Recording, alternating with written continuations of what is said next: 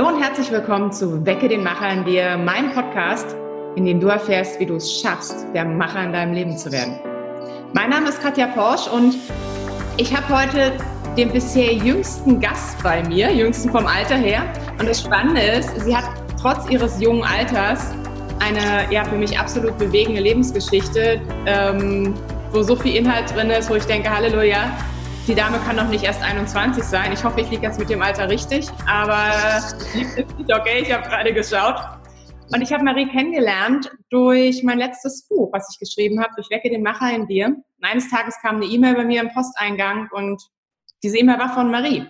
Und sie hat mir ja für mich so bewegende Zeilen geschrieben, dass ich gesagt habe, hey, die Frau möchte ich kennenlernen. Das habe ich auch gemacht. Eines der Ergebnisse ist, dass sie jetzt hier bei mir im Podcast ist, worauf ich mich mega, mega, mega freue.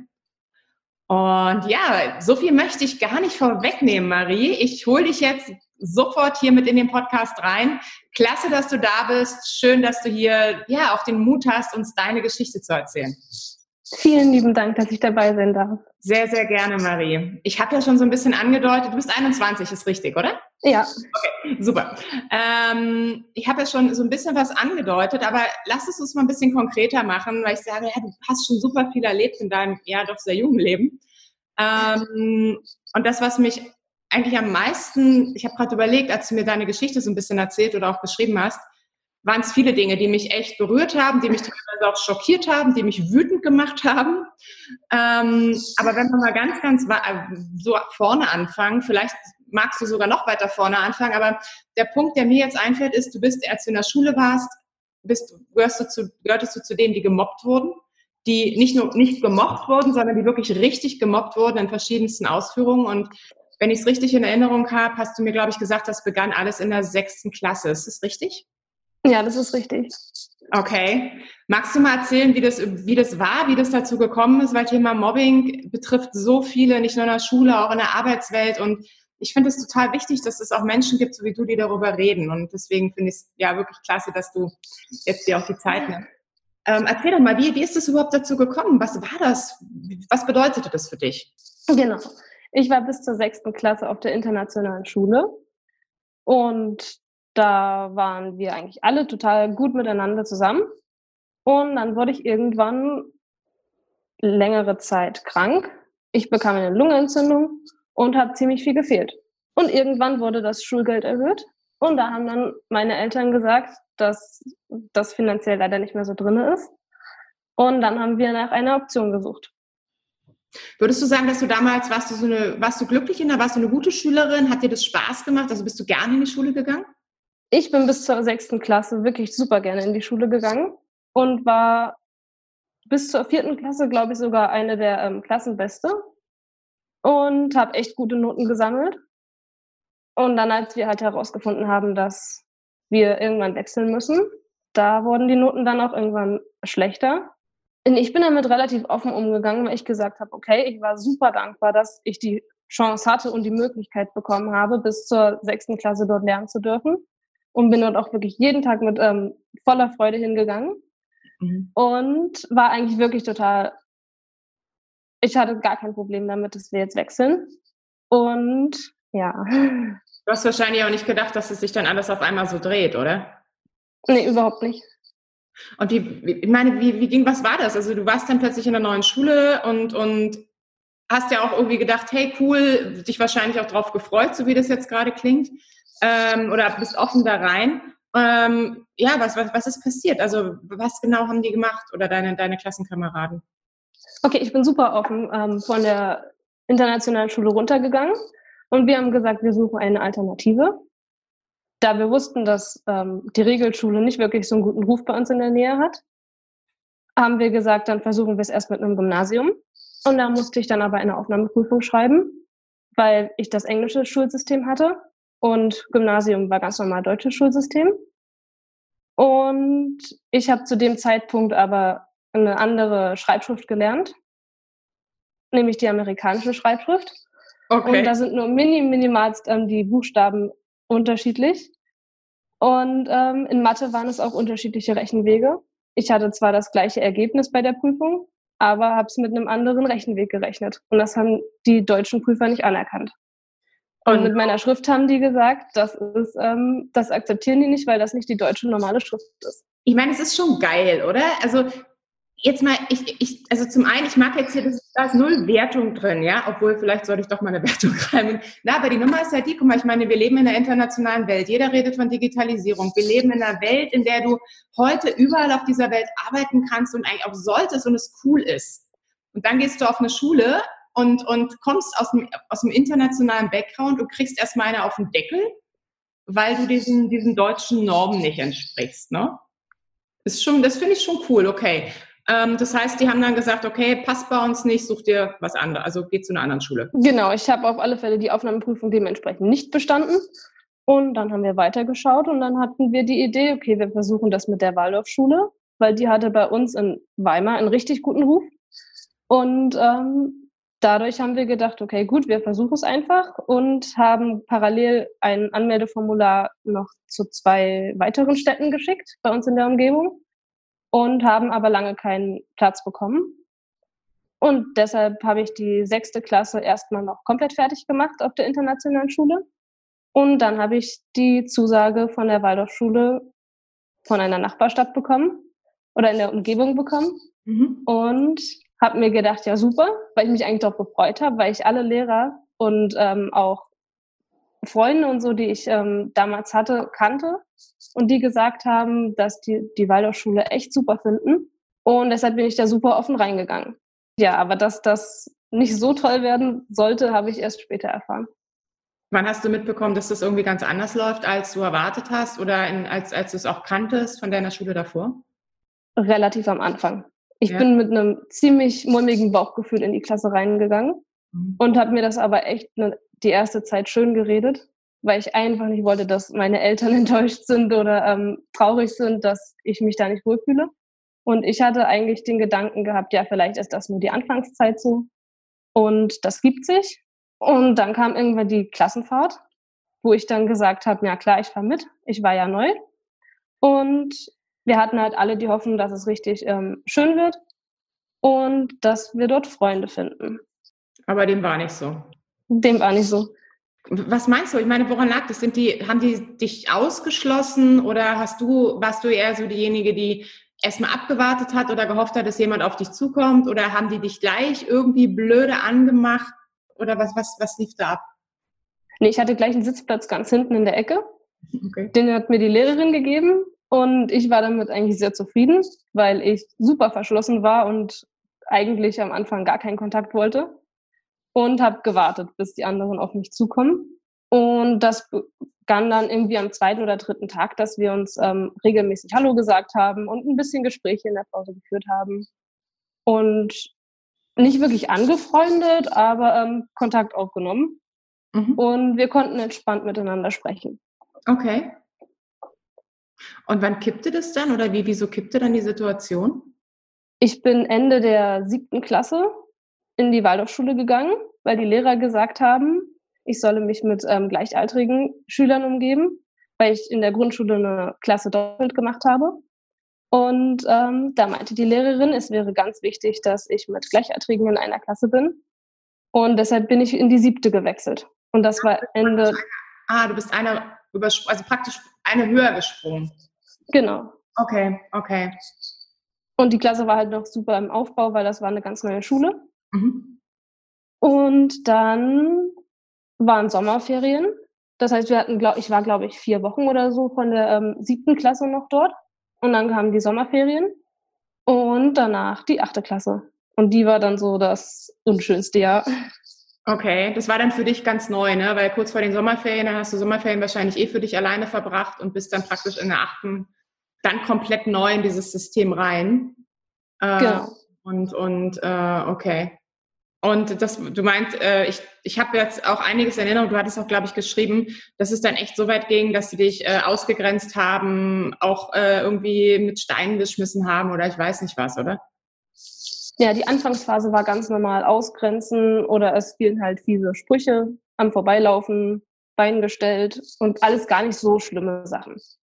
Jetzt rückblickend. Ja, okay, ich überlege gerade, weißt du, wenn, wenn, ich meine, klar, du, das ist die Frage, was ist schlimm? Für mich ist es so, eine der schlimmsten Dinge, die wir Menschen antun können, ist sie zu ignorieren. Weißt du, sie auch auszugrenzen, das ist eine der schlimmsten seelischen Verletzungen, die du mit Menschen, was du, was du jemandem antun kannst. Ähm, das ist immer die, ne, also was ist schlimm? Hast du denn eine Idee, warum das kam? Also gab es da eine Vorgeschichte oder war das vielleicht von Anfang an so? Ich war durch die internationale Schule sehr, sehr gut im Englisch und ich glaube, es begann allgemein im Englischunterricht, dass die Mitschüler gemerkt haben, dass ich sehr gut Englisch kann. Und da entstand, glaube ich, das erste Mal einfach Neid bei denen, mhm. weil die Lehrerin gemerkt hat, wir hatten eine Aufgabe. Wir sollten einen Brief schreiben oder einen Bericht über unsere Sommerferien, wie die waren, auf Englisch. Und ich war halt relativ schnell fertig, ich glaube nach 20 Minuten. Und das hat die Lehrerin gesehen und wollte gerne meinen Brief haben. Und ich habe aber extra nichts gesagt, weil ich dachte, ich möchte jetzt nicht da als Streber oder sonst was da sitzen und habe einfach noch so getan, als würde ich schreiben. Und dann hat sie sich meinen Brief genommen und war total erstaunt und fand das richtig cool und hat den laut vorgelesen. Und da fingen dann die ersten fiesen Kommentare an und das Ausgrenzen. Ich glaube, das war die Ursache. Hast du dich, wie bist du damit umgegangen? Hast du dich gewehrt? Würdest du dich verletzt? Hast du gegengeschossen? Hast du, also hat sich das dann immer mehr gesteigert oder wie, wie, wie lief das dann ab? Ich habe das am Anfang total ignoriert mhm. und ich glaube auch einfach verdrängt, weil ich dachte, okay, gut, das kann gar nicht mit mir passieren oder ähm, dass ich jemals von Mobbing betroffen werde. Und habe es mir halt, glaube ich, einfach am Anfang noch wahnsinnig schön geredet, dass ich gesagt habe, gut, ich habe jetzt die Chance auf eine neue Schule ich kann was Neues kennenlernen und neue Freunde kennenlernen oder neue Freunde finden. Und hatte halt diese Hoffnung daran und habe auch ewig lange nichts gesagt. Und ja. Hast du zu Hause darüber geredet mit deinen Eltern? Ganz am Anfang nicht und dann später erst. Okay.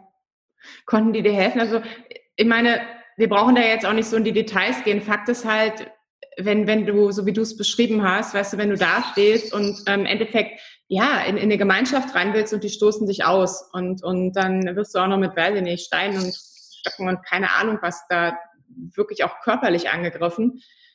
Bist du immer, bist du trotzdem weiter zur Schule gegangen? Also hast du es durchgezogen oder, oder bist du dann gewechselt oder was hast du, wie bist du damit umgegangen? Ich bin bis kurz vor Ende der achten Klasse tatsächlich fast jeden Tag in die Schule gegangen. Und weil ich einfach so ein Wille in mir hatte, dass ich gesagt habe, okay, gut, was ich angefangen habe, das werde ich zu Ende bringen. Und hatte eigentlich echt die Hoffnung, dass es irgendwann aufhört, weil meine Eltern hatten mindestens drei Gespräche mit den Lehrern.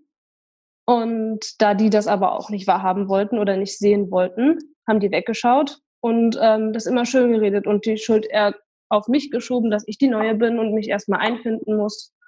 Und halt, dass es Zeit braucht, bis man Freunde findet und dass ich mir einfach die Zeit geben soll. Mhm.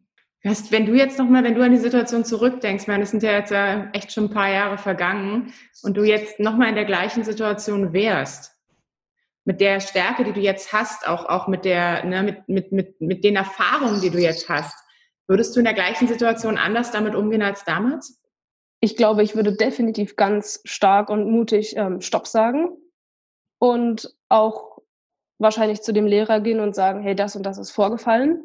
Und ich würde sofort ähm, mir irgendwie gleich im ersten Moment Hilfe holen, damit es nicht ausortet, aus, aus ausartet. genau, ausartet. Okay. Also das heißt im Endeffekt, ist das passiert, was ich kenne es ich kenn's wirklich nur von Erzählungen, aber von Erzählungen von Menschen, auch die mir nahestehen, dass in dem Moment, wenn man ähm, es zulässt, dass es meistens schlimmer wird. Ja. War bei dir auch so? War bei mir auch so.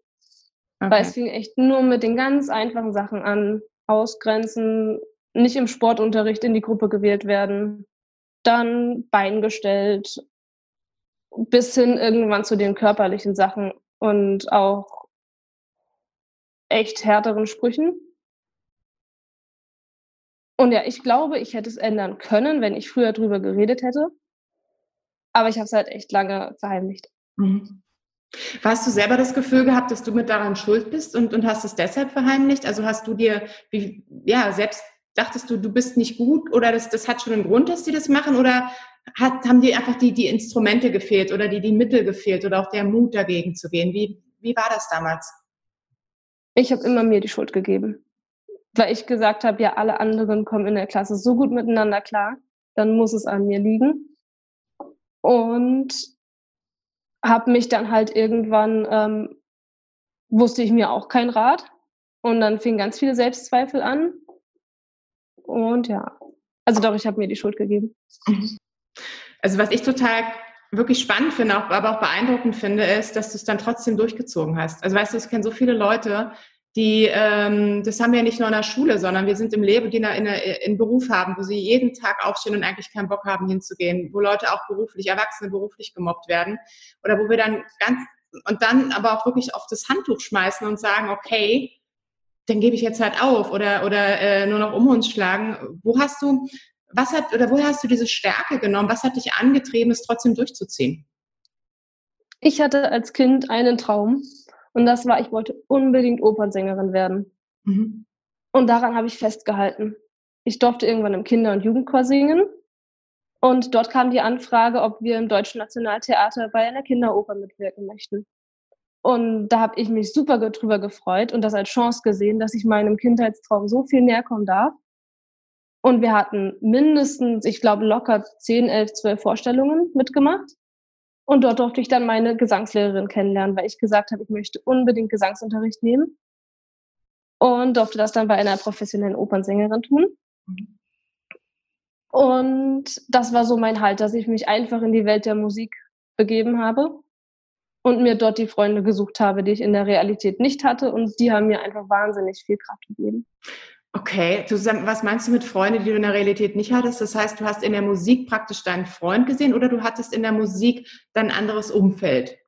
Ich habe ziemlich viel ähm, Lieder, die ich gesungen habe und Arien, da hatte ich ganz viele, ähm, mich in die Rolle hineinversetzt und äh, mit den anderen Rollen. Okay, also du bist im Endeffekt in deine, in deine Fantasiewelt geschlüpft oder in de, deine Fantasiewelt hast dich da reinbegeben und, und hast dir da deinen dein Halt gesucht und auch gefunden. Ja, genau. Wie kommt man als junges Mädchen dazu, Opernsängerin werden zu wollen? Das ist immer äh, spannend, finde ich cool. Wie, wie, wie kam das? Meine Eltern haben beide Trompete studiert, also klassische Musik. Okay. Und dadurch bin ich damit schon aufgewachsen und habe immer ganz viele Konzerte mitgehört und durfte sie auch miterleben und dann natürlich die Proben, wenn sie zu Hause geprobt haben. Und dann gab es ein Schlüsselereignis, wo ich zu Hause war und mein Papa, glaube ich, auch. Und dann haben wir noch ein bisschen durchs Fernsehprogramm gescrollt und auf einmal ertönten Geigentöne. Und ich war sofort, stopp, das gucken wir jetzt, weil ich eigentlich gar keine Lust hatte auf irgendeinen Film, auf dass wir irgendeinen Film schauen. Und da mein Papa sowieso viele Konzerte gegeben hat und dass ihn das auch interessiert hat, haben wir uns das halt angeschaut. Und ich dachte, es wäre ein einfaches Konzert, und habe dann erst später mitbekommen, dass es eine Oper war. Und da kam dann irgendwann ein Moment, da kam eine Opernsängerin auf die Bühne und da kam die menschliche Stimme dazu und ich war so fasziniert, dass eine Frau auf der Bühne steht, vor ganz viel Publikum und mit den Instrumenten musizieren kann, dass ich gesagt habe, oh wow, das möchte ich auch können. Und ja, da wusste ich, das möchte ich unbedingt machen, aber ich konnte natürlich mit dem Begriff noch nichts anfangen. Mhm. Cool. Und hast du dann noch, hast du dann gesungen oder angefangen für dich zu singen, dir das selber beizubringen? Hast, wie, wie lief das dann ab? Ich habe immer mehr Opern mir angehört und das halt im Internet gesucht und mir auf YouTube viele Vorstellungen angeschaut, bis mein Papa gesagt hat, komm, wir gehen jetzt in die Oper. Und da war für mich klar, das einmal live erlebt zu haben, das muss so toll sein. Und das war dann, dann praktisch noch so die Besiegelung deines Traums. Genau. Und daran habe ich einfach wahnsinnig lange festgehalten, dass ich auch gesagt habe, das gibt mir so viel Kraft. Würdest du heute sagen, dass die Träume dafür verantwortlich sind, dass das oder dein Traum dafür verantwortlich ist, dass du A, nicht nur das Ganze durchlebt hast, sondern dass, dass sie dich auch stark gemacht haben und zu dem Menschen gemacht haben, der du heute bist? Definitiv, ja. Okay. Weil ich weiß, wenn ich den Traum nicht gehabt hätte, dann hätte ich mich aufgegeben. Und so hatte ich was, woran ich festhalten konnte. Gab es auch Situationen, wo du, wo du, äh, ich meine, deine Reise hört ja nicht in der achten Klasse auf, aber dazu kommen wir gleich, aber noch, ähm, aber gab es eine Situation, wo du auch gesagt hast, ey, jetzt, jetzt gebe ich mich wirklich auf, wo du keinen, keinen Mut mehr hattest oder kein Selbstvertrauen mehr hattest und, und gar nicht an gar nichts mehr geglaubt hast? Gab es sowas? Und da gab es mehrere Situationen und ich hatte immer das Gefühl, ich kann nicht mehr, ich habe keine Kraft mehr und ich gebe mich jetzt auf. Aber irgendwie habe ich immer wieder den Punkt zu der Musik zurückbekommen und auch ich wusste einfach, dass wenn ich das jetzt schaffe und mit der Schule fertig bin, dann kann ich Musikstudio machen und komme meinem Traum einfach richtig nah. Mhm. Jetzt hast du ja auch, bist du diesen Weg ja gegangen und der ist aber auch nicht ganz so gerade gelaufen, wie du es dir gewünscht hattest. Ähm, das heißt, du warst ja irgendwann mal für dich wahrscheinlich zum Glück mit dieser Schule fertig, oder? Und, ja, nach der achten Klasse. Okay. Und, und wie ging es dann weiter? Ja, dann habe ich beschlossen, noch einmal Schule zu wechseln. Und was anderes als die Regelschule blieb mir dann nicht übrig. Also haben wir uns dann da einfach angemeldet. Und da gab es aber zwei, äh, zwei Richtungen. Man musste sich für eine entscheiden. Man hatte die Möglichkeit, entweder in die Hauptschulklasse zu gehen, das wäre das leichtere Niveau, und in die Regelschulklasse. Und für die Regelschulklasse brauchte man aber ähm, Zeugnisse und alles. Und das konnte ich dem Direktor nicht vorlegen, weil ich von der Waldorfschule keine Noten hatte. Ach, und die internationale Schule, die ähm, war auch wieder anderes Notensystem. Das heißt, das hat alles nicht gezählt. Und deshalb bin ich in, automatisch in den Hauptschulkurs gekommen und habe dann ja, da, da war ich dann auch drunter. Und wir waren, glaube ich, nur zwei oder drei Schüler in der Klasse, die Hauptschulkurs hatten. Und die ganzen anderen hatten den Realschulkurs. Und dadurch war das für mich eigentlich schon gleich, dass ich total abgestempelt bin und wieder in eine Schubkiste geschoben bin, eine Schublade geschoben worden bin. Um einfach, ähm, ich bin nicht so gut wie die anderen. Wie ist denn das? Ich meine, ich überlege gerade, weißt du, wenn, ich denke gerade dann das zurück, was du mal vorhin erzählt hast, vierte Klasse, eine der Klassenbesten, internationale Schule, alles cool, Englisch. Äh, ich, da beneide ich dich übrigens drum, weil ähm, es gibt für mich momentan wenige Dinge, die echt so wichtig sind, wie wirklich Sprachen in dieser Welt. Dann fliegt dir genau das um die Ohren, weil du dann dem deutschen Schulsystem nicht entsprichst und dann im Endeffekt, ich formuliere es jetzt mal krass, landest du irgendwie in der Hauptschule, weil keine Noten, internationale Schule, Englisch, bla bla. Also eigentlich da, wo viele sagen, hey, da will ich schulmäßig gar nicht hin. Oder wenn jetzt Eltern gerade zuhören, dann denken, na super, möchte ich aber nicht. Ne? In der heutigen Zeit heißt es ja Abi machen, studieren, Notendurchschnitt von 1,0, am besten noch 1000 Auslandsaufenthalte und ganz, ganz schnelles Studium durchziehen. Und du fliegst ja der volle Kanne gerade raus aus diesem so schönen deutsch geplanten Bildungsweg, den man so gehen soll. Bereust du das im Nachhinein? Also sagst du, scheiße, eigentlich hätte ich doch auch, wenn ich aufs Gymnasium gekommen wäre, wäre mein Leben vielleicht ganz anders verlaufen. Wie, wie siehst du das im Nachhinein? Ich bereue keine einzige Sekunde, weil ich weiß, dass das nur der Weg ähm, war, der für mich zu dem Zeitpunkt als Möglichkeit bestand. Und ich das als Chance gesehen habe, einfach ähm, weiterzugehen, nochmal etwas Neues kennenzulernen. Und ja, nee, bereuen tue ich gar nichts.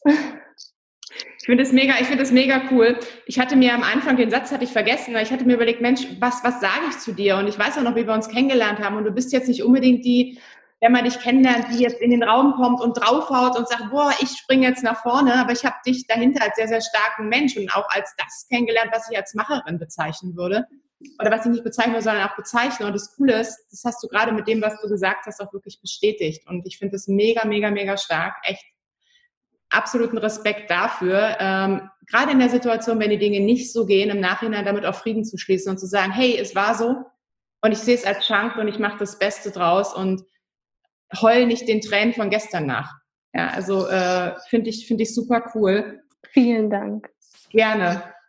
Ähm, Marie, wie war das dann? Du bist in der, klar, du warst dann auf dieser Hauptschule und, und also auf, auf, der, auf der Schule in, in dieser Hauptschulklasse, warst dann damit auch irgendwann fertig und hast dann wahrscheinlich immer noch diesen Megatraum gehabt, Opernsängerin zu werden, oder? Ja, genau. Also der war immer noch da. Und das habe ich dann auch irgendwann meinen Eltern gesagt und äh, meiner Gesangslehrerin und habe gesagt, ich möchte unbedingt was draus machen.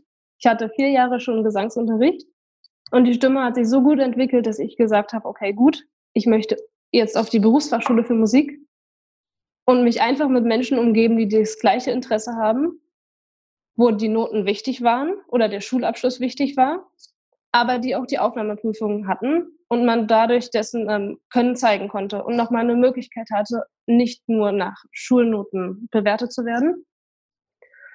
Und dann habe ich mich darauf anderthalb Jahre, glaube ich, vorbereitet. Wow, okay, lange Zeit. Also Theorie, Musiktheorie, dann Gesang und die Technik und alles. Und da wusste ich dann, okay, gut. Es waren insgesamt sieben Schulen, die zur Verfügung standen. Und ich habe mich bei allen beworben und wurde zu sechs Schulen, glaube ich, tatsächlich eingeladen. Und bei einer wurde ich dann akzeptiert und aufgenommen. Und da habe ich dann mich so drüber gefreut, weil ich genau diese Schule unbedingt, ähm, auf der Schule unbedingt lernen wollte. Und das war für mich die Bestätigung, dass ich gesagt habe, okay, gut, jetzt habe ich die ganze normal, den ganzen normalen Schulweg hinter mir und jetzt kann es nur gut werden, mhm. weil ich das Glück hatte, auf genau die Schule zu gehen, wo ich unbedingt hin wollte. Warst du stolz auf dich, dass du dann, dass du dann endlich mal dieses Erfolgserlebnis hattest, worauf du schon wahrscheinlich ewig gewartet hast und dann auch hingearbeitet hast? Ich war super stolz und super dankbar. Mhm. Kann ich mir vorstellen. Und, und wie war das dann für dich? War das, es ging wahrscheinlich, ist es ein bisschen, also ich überlege gerade, ich versuche mich so ein bisschen da rein zu versetzen und ich, für mich wäre das wahrscheinlich so, als ob endlich jetzt so, so die Freiheit losgeht oder als ob jetzt ein neues Leben losgeht, oder? War das für dich damals ähnlich? Ja, ich bin ins tiefste Bayern runtergegangen und ich wusste, jetzt habe ich die Möglichkeit, einfach meinen Weg zu gehen, den ich wirklich gehen möchte. ich habe mir eine eigene Wohnung genommen. Wie alt warst du? Ich bin mit 18 hingegangen. Okay. Genau, ich war 18, mhm. habe mir eine Wohnung gesucht die, und auch eine richtig schöne Wohnung gleich gefunden gehabt. Und dann war es das erste Mal eigene Wohnung, der Umzug. Und das war auch schon wieder einfach die Bestätigung, dass ich doch etwas geschafft habe und das, was mich belohnt hat, dass ich diesen Schulweg, den normalen Schulweg gegangen bin, um an etwas Schönem anzukommen, was mir auch echt Spaß macht und wofür ich ähm, einfach wusste, dass ich meinen Traum dadurch verwirklichen kann. Mhm. Was haben deine Eltern gesagt? Standen die, waren die, standen die hinter deinem Traum? Also die kommen ja selber aus der, sind ja selber Musiker dann in dem Moment. Fanden die das cool? Haben die gesagt, oder haben die gesagt, Mensch Kind, mach was Anständiges, ne, lern lieber irgendwas, keine Ahnung, sowas mit Zukunft, sowas Bodenständiges oder was haben die gedacht? Von meinen Eltern habe ich nie den, habe ich nie solche Sprüche gehört. Die haben mich immer bestätigt und die waren immer ganz klar hinter mir und haben gesagt, ich soll das machen, was mir wirklich Spaß macht und wofür ich brenne. Mhm. Aber klar, von dem Umfeld kamen natürlich ganz oft ähm, nur Sätze wie, ja, lern was Vernünftiges, mach was mit Zukunft, irgendwas, was Sicherheit hat. Mhm. Und ja. Aber du hast es durchgezogen und, und warst dann äh, ja, auf, deiner, auf, der, auf der Musikschule? Genau, ich war bis zum, ich war die ersten drei Monate auf der Berufsfachschule für Musik mhm. und danach musste ich aus gesundheitlichen Gründen die Ausbildung leider beenden. Okay. Das heißt, im Endeffekt, dein, dein Traum ist eigentlich in dem Moment zerbrochen oder hast du ihn immer noch oder hast du ausgesetzt oder wie, wie, wie ist es jetzt für dich? Nee, ich wollte damals unbedingt endlich gute Noten haben in der Schule ja. und ein Erfolgserlebnis sehen. Und da habe ich mir vorgenommen, ich werde jetzt einfach ganz viel lernen, üben, dass ich gute Noten schreibe und wieder vorne mit Klassenbeste bin. Und das ging halt am Anfang echt super gut. Ich habe mich total darauf konzentriert. Ich hatte etwas, was mir wirklich Spaß gemacht hat und auch Freude bereitet. Hattest du denn ähm, dann, war dann, gab's, hast du dann noch Stress gehabt mit den anderen von der Musikschule oder war das jetzt endlich mal so, wie man sich das so wünscht, dass man sagt, hey, du bist da angekommen, auch aufgenommen worden, kam es klar mit, mit deinen, mit deinen, so wie das, ne, mit deinen äh, Klassenkameraden, Klassenkameradinnen, wie war das? Das war wunderbar. Wir waren wie eine Familie, weil in jedem Lehrgang, es gab zwei Lehrgänge, zwei Lehrjahre. Und da waren jeweils maximal 20 Schüler, die pro Jahr angenommen worden sind. Also wir waren immer nur 40 Schüler auf der gesamten Schule und dann die ganzen Lehrer. Und das war wie eine große Familie. Wir haben uns auch alle super verstanden, weil einfach jeder das gleiche Interesse hatte und das gleiche Ziel, auf die Bühne zu gehen oder dessen Musikinstrument zu lernen und haben uns jeder gegenseitig geholfen. Und das war für mich so das erste Mal, wo ich gemerkt habe, ey, Schule, das kann richtig Spaß machen. Okay, cool. Und das hat dich dann motiviert, wie du gerade gesagt hast, komplette Kanne Gas zu geben, zu lernen. Also du, du hast wahrscheinlich dann alles, was in dir drin war, mobilisiert, um, um, äh, ja, um an die Spitze zu kommen und wahrscheinlich ein bisschen zu viel versucht dann, oder? Ich habe meine Vergangenheit versucht, komplett zu verdrängen mhm. und mit den anderen Mitschülern gelernt. Wir haben zu, gemeinsam uns am Abend noch hingesetzt, sind die Musikstücke durchgegangen, ich am Gesang und dann habe ich von einer Freundin ähm, dort damals, die Klavier gelernt hat, die Klavierbegleitung bekommen und wir haben uns einfach jeden gegenseitig unterstützt. Und einfach, es war so ein enger Zusammenhalt, weil wir gesagt haben, wir sind eine große Gemeinschaft und wir fangen zusammen die Ausbildung an und enden die gemeinsam als Team und als große Gruppe. Und das war einfach so ein schönes Gefühl, dass niemand irgendjemanden im Stich gelassen hat. Und wie kam es dann, dass, dass, du, dass du für dich dann nach, nach drei Monaten abbrechen musstest? Genau, ich habe mich selber zu sehr unter Druck gesetzt, weil ich gemerkt habe, okay, gut, ich möchte gute Noten. Ich möchte mit den Leuten zusammen in Kontakt bleiben. Ich habe mir ein Umfeld aufgebaut, was wahnsinnig toll ist. Und habe halt alles dafür gegeben, dass ich richtig gute Noten bekomme, dass ich Prüfungen gut schaffe und habe dann halt echt abends teilweise bis 23, 24 Uhr gelernt und bin dann erst um 1 Uhr oder so im Bett gewesen am Morgen und dann wieder um 4 aufgestanden, um weiterzulernen, damit ich auf den Unter für den Unterricht vorbereitet bin und meine Musikstücke alle auswendig kann. Ich habe mich zu sehr unter Druck gesetzt mhm. und habe irgendwann gemerkt, nach drei Monaten, das geht nicht mehr.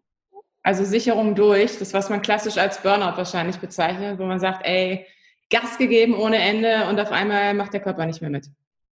Ja, Ah, scheiße. Oh, oh nee, wie ging es dir dann? Äh, ich überlege gerade, ich muss ja von draußen, ich, ich glaube, für mich wäre, ich, ich kenne so Situationen, wo ich kurz, wo ich, wo ich was unbedingt wollte und auf einmal ging es nicht. Und dann meine ich jetzt nicht mal, dass irgendwelche Leute dagegen stehen, sondern ich meine, es gibt Situationen, wo du einfach nichts machen kannst. Und es ist, wenn dein Körper streikt. Ähm, hättest du da, Entschuldigung, Scheiße brüllen können oder was, wie, wie ging es dir da? ich habe am Anfang gar nicht auf meinen Körper gehört. Ich habe immer wieder Anzeichen oder Zeichen von meinem Körper bekommen, dass ich einfach nur schlapp war und keine Energie hatte und trotzdem weitergemacht habe, wo schon viele andere gesagt haben, Marie, jetzt schreib dich endlich oder lass dich mal krank schreiben und mach eine Pause. Aber ich hatte einfach zu großen Willen in mir, dass ich gesagt habe, nee, ich schaffe das und ich mache weiter, bis ich gute Noten schreibe. Und es fing, glaube ich, dann hauptsächlich an, dass ich in den Arbeiten immer wieder ein Blackout hatte. Mhm. Und das war so der Punkt, wo ich gemerkt habe, okay, gut, du hast nicht genug gelernt, du musst mehr lernen. Und das ging irgendwann nicht mehr gut. Na, du hast im Endeffekt deinen Kreislauf noch mehr in Gang gesetzt, oder? Du hast, ja, du hast wahrscheinlich mit deinem Kämpfergeist probiert, alles zu erzwingen. Was ja auf ja. der einen Seite cool ist, wenn man, wenn man ganz viel für seine Träume tut. Auf der anderen Seite, wenn es gegen den Körper geht, dann fliegt es einem halt irgendwann wirklich um die Ohren. Und auch da weiß ich, wovon du redest. Und ja, okay, dann war irgendwann Schicht im Schacht. Ja. Okay. Und da habe ich das erste Mal gemerkt, dass ich meinen Traum aufgeben muss. Hast du ihn wirklich aufgegeben? Oder hast du ihn nur unterbrochen? Nee, ich glaube, ich habe den ähm, beiseite geschoben. Okay. Weil ich gemerkt habe, dass ich was Neues angefangen habe und ähm, jetzt ganz, ganz andere Ziele und Träume habe. Und mit einem ganz anderen Bewusstsein dran gehe, dass ich auch weiß, wie ich die erreichen kann mhm. und dass ich sie erreiche ohne den Druck. Okay. Jetzt muss ich trotzdem nochmal nachfragen, auch wenn du mich gleich dafür wirkst. Aber angenommen, es würde jetzt, es hört jetzt jemand zu, der Inhaber einer, einer, einer Musikschule, der, der Inhaber ist einer Musikschule und der sagt, Mensch, ich finde das so cool, was Maria erzählt, ich würde dir gerne eine Chance geben. Und er würde dir die Chance geben, nochmal anzufangen, würde dir vielleicht ein Stipendium geben, würde sagen, komm, ich biete dir nochmal die Chance, jetzt weißt du, du gehst es langsamer an, jetzt weißt du, wie du mit dem Druck umgehst. Meine, meine Türen sind offen. Würdest du durch die Tür durchgehen? Mit dem jetzigen Wissen würde ich momentan, glaube ich, nicht durchgehen. Mhm. Aber einfach, weil ich weiß, dass ich jetzt ganz andere Ziele habe und das einfach wieder ein Stück von meiner Vergangenheit ist, die ich wirklich hinter mir gelassen habe. Okay und mir andere Ziele definiert habe. Das Coole ist ja, also das ist schon spannend, wenn man, wenn man deinen dein Werdegang äh, ne, trotz deines, deines jungen Alters so, verrückt, so, so zurückverfolgt, dann, äh, ich weiß ja, was du jetzt machst. Und zum einen machst du, machst du eine Ausbildung, du bist äh, eine Ausbildung im Büromanagement, ne? Ist das richtig? Genau, Kauffrau für Büromanagement. Genau. Man sagt, okay, wieder ganz, ganz andere Richtung als als Opernsängerin und dann machst du das, was vielleicht auch nicht unbedingt zu dem Mensch, Marie passt, den du beschrieben hast. Du bist im Network Marketing unterwegs ja, weil Network Marketing, die Leute, die, ich denke mal, ein Großteil weiß, was Network Marketing bedeutet. Du musst auf Menschen zugehen, mit Menschen zusammenarbeiten, in Teams arbeiten, Menschen erfolgreich machen und, und, und.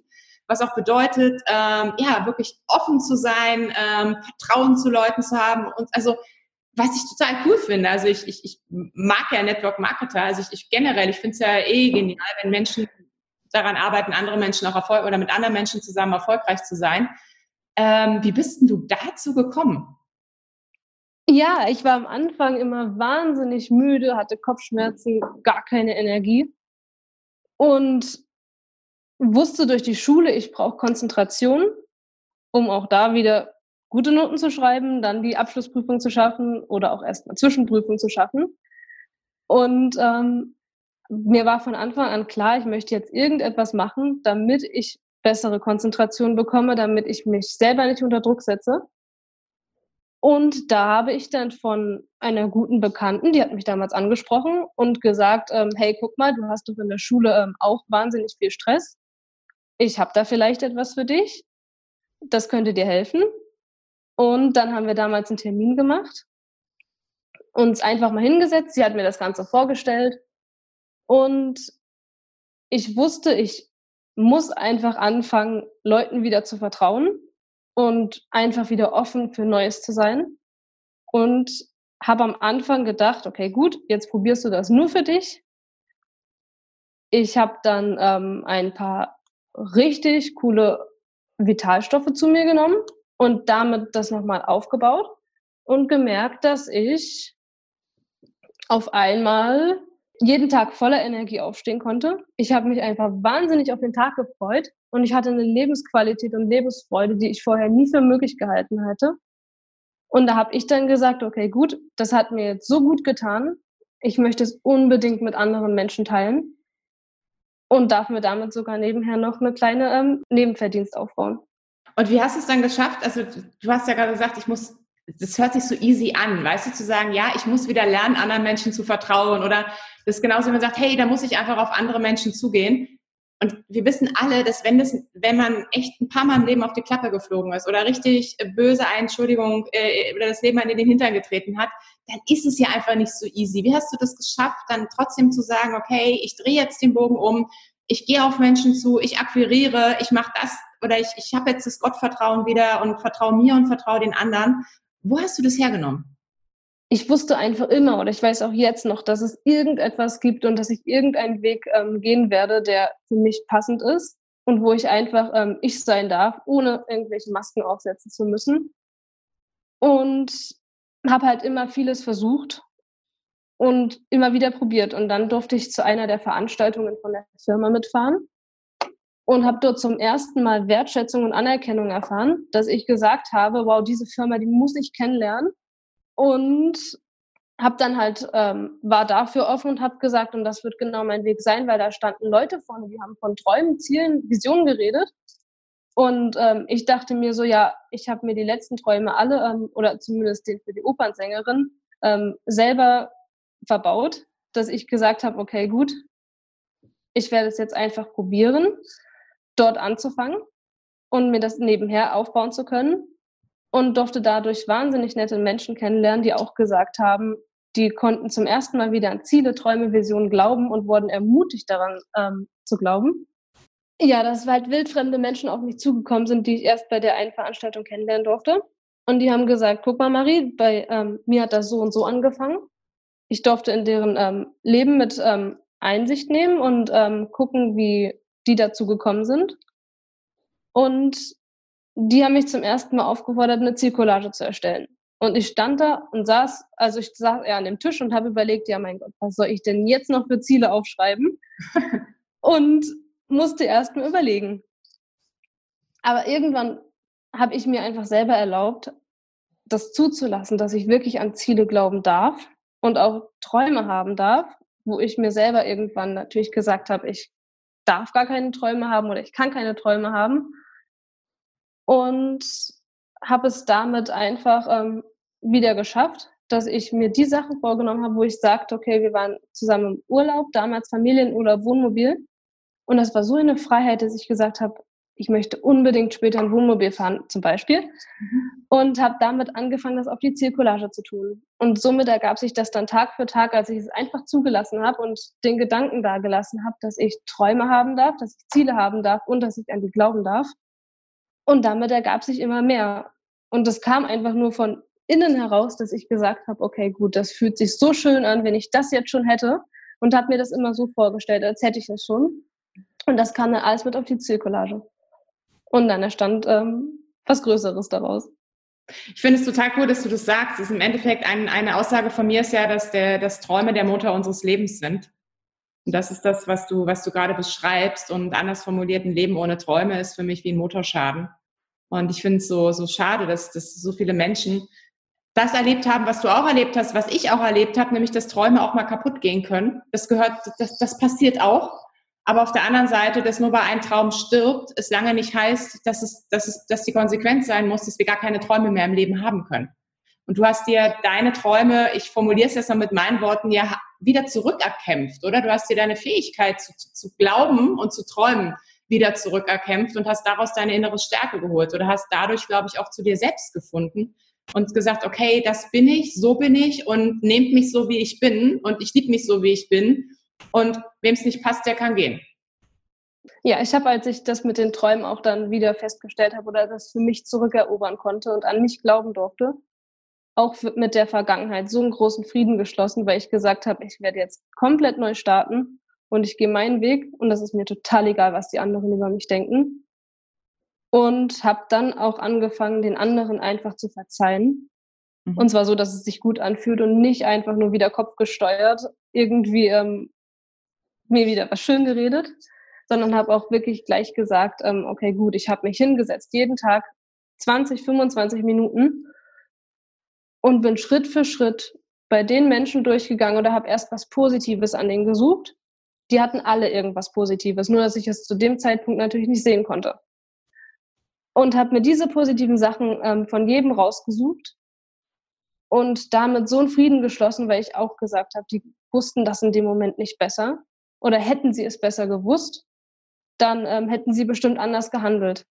Aber ich habe denen einfach keine Schuldgefühle mehr gegeben und auch mir nicht. Und dadurch konnte ich super gut verzeihen. Ich muss gerade an, an, an zwei Geschichten denken, die du mir mal geschrieben hast. Und da die denke ich gerade, als du das gesagt hast. Und zwar zum, es war ja so, dass ähm, korrigiere mich, wenn ich es falsch, falsch wiedergebe, aber ähm, als du angefangen hast, einen Ausbildungsplatz zu suchen, was du, hast du, glaube ich, über 48 äh, Bewerbungen geschrieben, eine Absage nach der anderen bekommen, saß dann irgendwann mal beim Berufsberater, dem du erzählt hast, du möchtest so gerne was mit Tieren machen. Und dann hatte ich, hat sich dieser Mensch irgendwie dein, dein, dein Zeugnis angeschaut, hat deinen Notendurchschnitt gesehen und meinte dann, naja, also bei Ihrem Notendurchschnitt, da kann ich Ihnen höchstens eine Stelle im Schlachthof anbieten als Schlachter. Oder? Ihr habt das, habt das gelesen und ich dachte, sag mal, das ist nicht wahr, oder? Ähm, wie hast du dir diesen, wie hast du dir, wie bist du, gehst du jetzt damit um? Also wenn du sagst, du hast Frieden geschlossen, ich, es ist übrigens für mich der einzig richtige Weg. Ja, ich unterstreiche das zehnmal. Ich möchte es bloß ganz gerne nochmal an der Stelle hervorheben, weil wir, glaube ich, alle und ich denke mir auch ganz viele Zuhörer, Zuhörerinnen eine Situation waren, wo Menschen sie richtig böse verletzt haben. Und ich kann mir vorstellen, dass das und vieles andere dich auch richtig böse verletzt hat. Wie, wie schließt du dann damit Frieden? Also was denkst du jetzt, wenn du an diesen Menschen denkst? Uh, ich weiß halt auf alle Fälle, das fällt mir jetzt schwer zu beantworten, oder mir fällt es jetzt schwer, die Frage zu beantworten, weil ich diesen Frieden geschlossen habe und ich gemerkt habe, okay, gut, ich lasse die Vergangenheit einfach komplett hinter mir, fange neu an und glaube an mich und meinen Weg. Und ohne irgendwie ähm, ihm irgendwas übel zu nehmen. Auch ich hatte danach andere Gespräche noch. Ich weiß es nicht. Du, Der Frieden ist einfach da. Das ist das Coole. Ich meine, das Schöne ist ja, ich habe ja einen Vorteil gegenüber allen anderen, die uns jetzt hören. Ich sehe dich. Und äh, ich, ich kann es dir auch ansehen. Ich konnte es dir, es war spannend, weil ich habe es dir schon angesehen, als ich über den Typen geredet habe. Und das, was bei dir, was, was wirklich zurückkommt und was ich spüre, was ich sehe, was ich fühle, es ist, das ist wirklich diese Leichtigkeit. Und du grinst und sagst, hey, es ist so. Und ähm, das ist, denke ich mal, das Wichtigste, was wir im Leben erreichen können. Nicht, dass wir sagen, okay, dann habe ich halt abgeschlossen oder dann verzeihe ich dem, sondern dass wir es wirklich mit unserem innersten Herzen fühlen. Und ähm, den Weg, den du beschrieben hast, ist übrigens einer der wirkungsvollsten Wege, die ich kenne, mit Dingen umzugehen, die uns, die uns mal verletzt haben oder mit Menschen auch umzugehen, die uns verletzt haben, indem wir wirklich uns in die Situation zurückversetzen und sagen, okay, mir diesen Menschen vor Augen hole und sage, hey, er, er, wir, also grundsätzlich ist es so, kein Mensch tut etwas mit einer bösen Absicht. Wir tun in der Regel immer was mit einer guten Absicht. Und der konnte, es war, welche Absicht auch immer der dahinter hatte, aber er hat es nicht böse gemeint und der konnte es in dem Moment nicht besser, sonst hätte er es besser gemacht. Und ja. nur weil er es, nur weil er dir in dem, er wollte dich mit hoher Wahrscheinlichkeit auch nicht verletzen, sondern es ist einfach seine Welt, seine Sicht oder seine Art und Weise durch die Welt zu gehen und das ist sein Thema und nicht dein Thema. Und das, was du geschafft hast, ist, dass du sein Thema nicht mehr zu deinem machst und einfach sagst, okay, komm, geh in Frieden, alles ist gut so, wie es war, aber ich gehe meinen Weg, ich habe mich freigeschwommen und ähm, ich lebe mein Leben. Und zwar so, wie ich mir das vorstelle. Und das finde ich mega, mega cool. Danke. Was mich jetzt noch interessiert, was ist denn der jetzige Traum der Marie? Dass ich mich im Network Marketing selbstständig mache und auch anderen Menschen helfen kann, entweder sich finanziell ein Nebeneinkommen aufzubauen oder auch natürlich an erster Stelle ähm, gesundheitlich und wahnsinnig mehr Lebensqualität bekommen zu können und dann später ein eigenes ähm, wunderbares ähm, Team zu führen und mit dem wir uns einfach auch Freund, ähm, Freundschaften knüpfen können und einfach eine Gemeinschaft, worin man sich wohlfühlt und das jedem die Möglichkeit zu geben. Mhm, cool. Also du möchtest das, was dir Spaß macht, zu deinem Beruf machen und damit dich glücklich machen, andere glücklich machen und damit auch noch Geld verdienen und das halt, ja, zu deiner Berufung dann. Es ist ja mehr eine Berufung dann wahrscheinlich, auch zu deiner Berufung. Ja. Dann bin ich mir sicher, dass dein Weg dich dahin führen wird. Ich bin gespannt. Wir sind ja über soziale Netzwerke vernetzt. Wann ich dich dann auch mal irgendwann vielleicht auf einer großen Bühne bei irgendeiner Netzwerkveranstaltung sehen werde und dann deine Begeisterung, die du jetzt hast, die ich jetzt spüre, dann vielleicht auch auf der Bühne erlebe, wenn du sie anderen Leuten weitergibst. Ich wünsche dir auf jeden Fall mega, mega viel, ganz, ganz viel Erfolg und ja, geh einfach deinen Weg weiter, dann wird er dich auch dahin bringen. Und bevor wir gleich am Ende sind, die Zeit ist super gerannt, habe ich noch vier Abschlussfragen an dich mit einer ganz einfachen Bitte. Denk nicht drüber nach, antworte einfach das, was dir spontan einfällt. Dann, erste Frage, was ist dein Lebensmotto, Marie? Wenn du etwas träumen kannst, dann kannst du das auch verwirklichen. Cool. Ähm, wo siehst du dich in vier Jahren? Ich denke als tolle Führungskraft mit einem einzigartigen und bezaubernden Team. Aha. Okay, cool. Und wenn du Kinder hast, was ist der wichtigste Tipp, den du deinen Kindern mitgeben möchtest, aus jetziger Sicht? Hör auf dein Herz und glaub an deine Träume. Mhm. Das ist ein, schönes, ist ein schöner Tipp. Wenn du dein Leben noch einmal leben könntest, was würdest du anders machen? Nichts. Ich, hab, ich wusste, dass die Antwort Marie, vielen, vielen, vielen Dank für deine Geschichte. Vielen Dank, dass du sie mit uns geteilt hast. Und ich wünsche mir und hoffe mir, dass es vielleicht einigen, die da draußen sind, die ähnliche Erfahrungen gemacht haben oder die vielleicht erfahren oder die erleben, dass ihre Kinder gerade Erfahrungen machen, dass die Geschichte von Marie allen da draußen auch wirklich die Stärke und den Mut gibt, an sich zu glauben, seinen Weg zu gehen, auch wenn es nicht immer gerade läuft, trotzdem nicht aufzugeben, trotzdem an sich zu glauben, trotzdem das Vertrauen nicht zu verlieren, vor allem den Mut nicht zu verlieren und einfach für sein, ja, für sein Leben auch zu kämpfen und einzustehen. Danke, danke, danke für deine Impulse, Marie, und alles Gute für die Zukunft. Danke schön, ich danke dir. Bis dann, tschüss. Tschüss.